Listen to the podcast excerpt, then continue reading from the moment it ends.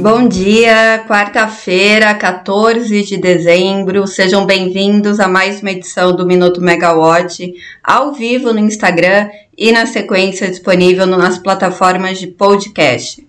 Bom, Rodrigo Polito está chegando em São Paulo para a famosa festa da firma, né? Estamos neste período, então eu assumo aqui com vocês o café da manhã energético com as principais notícias do setor.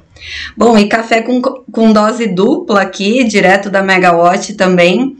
É, para dar conta das principais notícias para vocês, mas sem spoiler, vamos, vamos direto para os destaques e hoje, é, com duas consultas públicas publicadas no Diário Oficial da União, é, uma muito esperada pelo mercado, que é a consulta pública que vai discutir a separação de lastro e energia, com base é, em três notas técnicas da empresa de pesquisa energética. Essas três notas técnicas abordam as metodologias de quantificação, referência e limites de oferta então, a sociedade, né, os agentes podem é, contribuir com a consulta pública por 90 dias, né, o prazo que vai ficar instaurada. Já a outra consulta também muito importante é a do plano trienal do hidrogênio, que vai ficar por discussão é, de 45 dias para para o planejamento de ações de pastas ministeriais no período de 2003 a 2020, 2023 a 2025 e também para orientar as políticas para desenvolvimento do setor de hidrogênio. E já que a gente falou sobre hidrogênio, à tarde a gente tem mais um episódio do MegaCast Convida, exclusivo, novinho, para vocês acompanharem como é que está o andamento da indústria e do mercado nessa nova etapa. É, o MegaCast foi gravado com o Marcel Haratz, CEO da Comerc Eficiência, e a Comerc Eficiência que está com novos planos aí, é, com um pré-contrato com o Porto de Pecém, junto com a Casa dos Ventos. Então tem muita novidade aí para acompanhar sobre o hidrogênio verde. Bom, a Câmara também deu novidade ontem, impulsionando né, o anúncio do presidente eleito, Luiz Inácio Lula da Silva, de que Aloysio, Aloysio Mercadante vai ser o presidente do BNDES na sua gestão, e o plenário dos deputados aprovou o projeto de lei 2896, que reduz a quarentena para que dirigentes ou pessoas vinculadas à campanha eleitoral assumam a diretoria ou conselho de administração de empresas públicas ou sociedades mistas. É, bom, a lei das estatais ela estabelece inicialmente um prazo de 36 meses, né, para que esses dirigentes possam assumir o cargo. No entanto, a relatora do projeto na Câmara, Margarete Coelha, que é do PP do Piauí, reduziu o prazo para 30 dias. Ela acatou uma emenda reduzindo de 36 meses para 30 dias.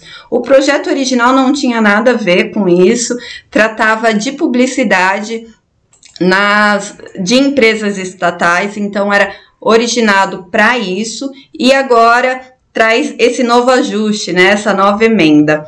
Bom, a campanha do presidente eleito disse, né, que isso não tinha nada a ver com Aloysio Mercadante, justificando que ele não participou da campanha eleitoral, que ele entrou no grupo de transição e como voluntário, mas como a Camila está falando aqui, tá todo mundo de olho em cargo em estatal. E ontem também, durante o discurso de Lula, né, ali junto com a equipe de transição, que entregou os relatórios por áreas, o Lula também falou que não vai ter privatização passando pelo BNDES.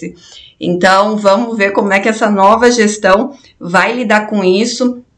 Também lembrando que a, a lei das estatais foi aprovada durante o governo de Michel Temer, após o impeachment de Dilma Rousseff e também após todas as, é, as investigações de de corrupção na Petrobras, né? Então era uma forma de blindar ali, quase que como um catálogo do que pode ser feito ou não para blindar uma estatal. A gente sabe que o presidente Jair Bolsonaro tentou quebrar um pouco isso com a Petrobras e agora Lula também já mudando aí o caminho da Eletrobras é, da, do BNDES para o mercadante assumir.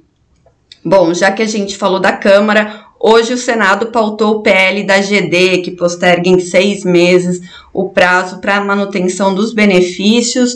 Bom, a pauta hoje do plenário do Senado tem oito itens na pauta e está previsto para começar a deliberação a partir das 16.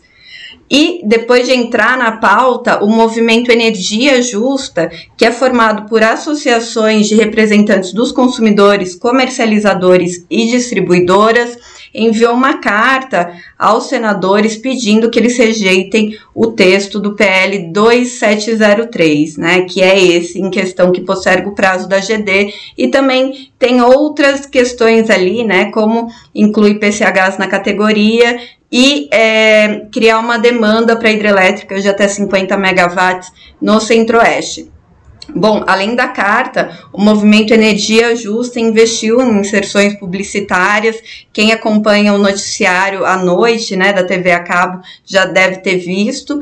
E é, para combater a, o PL. Bom, vale destacar que enquanto o movimento alega a quebra de acordo por se tratar de uma postergação do marco legal da GD, que foi muito debatido até se chegar na lei, né, é, 14.300, 300, as, é, a indústria da GD também questiona um rompimento de acordo, porque não foi regulamentado no prazo de 180 dias pela ANEL e também é, a, a indústria alega que há uma demora é, superior aos prazos acordados com as distribuidoras para conexão de acesso. Então, dos dois lados, há essa questão de quebra de acordo, né? Então, vamos ver como isso segue e se isso realmente vai ser aprovado hoje pelo Senado, porque também a partir da próxima semana o, o Congresso entra de recesso, então o assunto deve ficar para março, se não houver nenhuma sessão extraordinária nessa semana. Bom, e são essas chamadas interferências do legislativo que a gente tanto tem falado aqui, né, que a ANEL tem apontado que também o Ministério, enfim, as entidades apontam, que vai ser o tema do último painel, né, o último encontro do grupo de trabalho de energia da ANASE, que está marcado para 15 de dezembro, a partir das 3 da tarde, e o evento vai contar com a participação do diretor-presidente da Dominion Consultoria, o Marcelo, Marcelo Moraes, que vai falar sobre o pan panorama político e o que esperar para o setor de energia. A Camila Maia já fez uma entrevista com ele, então também vale conferir um megacast especial na plataforma e também acompanhar essa palestra do grupo de trabalho. Bom, falando de embates né, entre entidade, sociedade, governo, congresso, também tem embate agora é, entre a equipe de transição e a atual pasta do Ministério de Minas e Energia. É, ontem o Ministério publicou uma nota rebatendo o cálculo da equipe de transição, que disse que vai ficar com uma herança é, da pasta de 500 bilhões para as contas de energia elétrica também, né? Vai ter que resolver esse imbróglio. É, resultado das contas Covid, escassez hídrica, além das usinas do leilão emergencial e das termoelétricas da lei de privatização da Eletrobras. O ministro Saxida, ele compartilhou essa nota e disse que os números do governo de transição são pura ilação. Sobre as termoelétricas da Eletrobras, da lei da Eletrobras, o MME aponta que o valor não chega a 368 bilhões, como é a rúbrica apontada pelo, pela equipe né, do governo de transição da pasta de energia, uma vez que toda demanda de 8 gigawatts não deve ser contratada. A exemplo do que aconteceu, aconteceu no leilão de reserva de capacidade, né, que tinha ofertado 2 gigawatts, mas ele só contratou 754, então ficou abaixo da demanda ofertada. Então, o ministro Adolfo Saxida já mostra que esse cálculo está furado, não deve acontecer. Outro ponto em relação ao, ao leilão emergencial, o Ministério afirmou também que o custo não vai ser de 39 bilhões, como estimado, já que 10 das 17 usinas contratadas contratadas não entraram em operação comercial e vão ter os contratos rescindidos. E as multas dessas empresas já somam mais de 9 bilhões. Então, isso já cobre é, parte né, desse, dessa previsão inicial, além de que mais da metade das usinas não entraram em operação. Bom, sobre as sete usinas que entraram, né, falando dessa parte, com custo de 8,2 bilhões até 2025, o Ministério afirmou que propôs a rescisão amigável para os geradores, no entanto, não ficou muito claro ali na nota é, se os geradores aceitaram a proposta ou não. Agora a gente fica aqui na expectativa, né, enquanto esses embates vão acontecendo, do anúncio previsto para essa semana é, do novo ministro de Minas e Energia, né, quem vai estar na pasta do Ministério do, ministério do, do próximo governo, é, já também que a parte da fazenda, a parte da economia ali, o BNDES, o presidente eleito já fez os anúncios, então agora faltam essas demais pastas para a gente acompanhar. E só para fechar, Ontem teve reunião da ANEL, então tem atualização aqui também. A diretoria aprovou o, a abertura de consulta pública para debater o orçamento da conta de desenvolvimento energético de 2023 e a proposta prevê um orçamento de 33,4 bilhões, um montante que é mais de 4% superior ao orçamento de 2022 e que também já foi mais alto do que 2021 e assim desde 2017, né?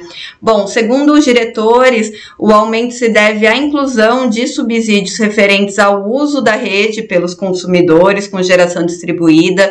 Então, isso também, né, é uma proposta em consulta pública e também vai depender do que o Senado vai aprovar ou não e até do veto, né, do presidente que aprovar o projeto de lei, né, que fizer que sancionar em lei.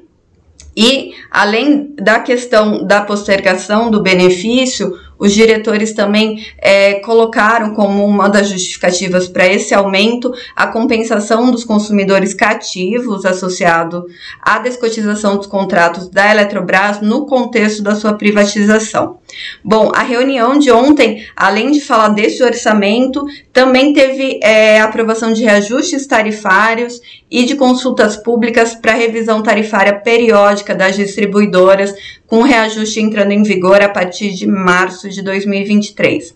Do lado dos reajustes aprovados, o da Light, né, que teve uma medida cautelar ali, é, obrigando a ANEL a abrir consulta pública para discutir a revisão tarifária extraordinária. Então, agora a diretoria liberou.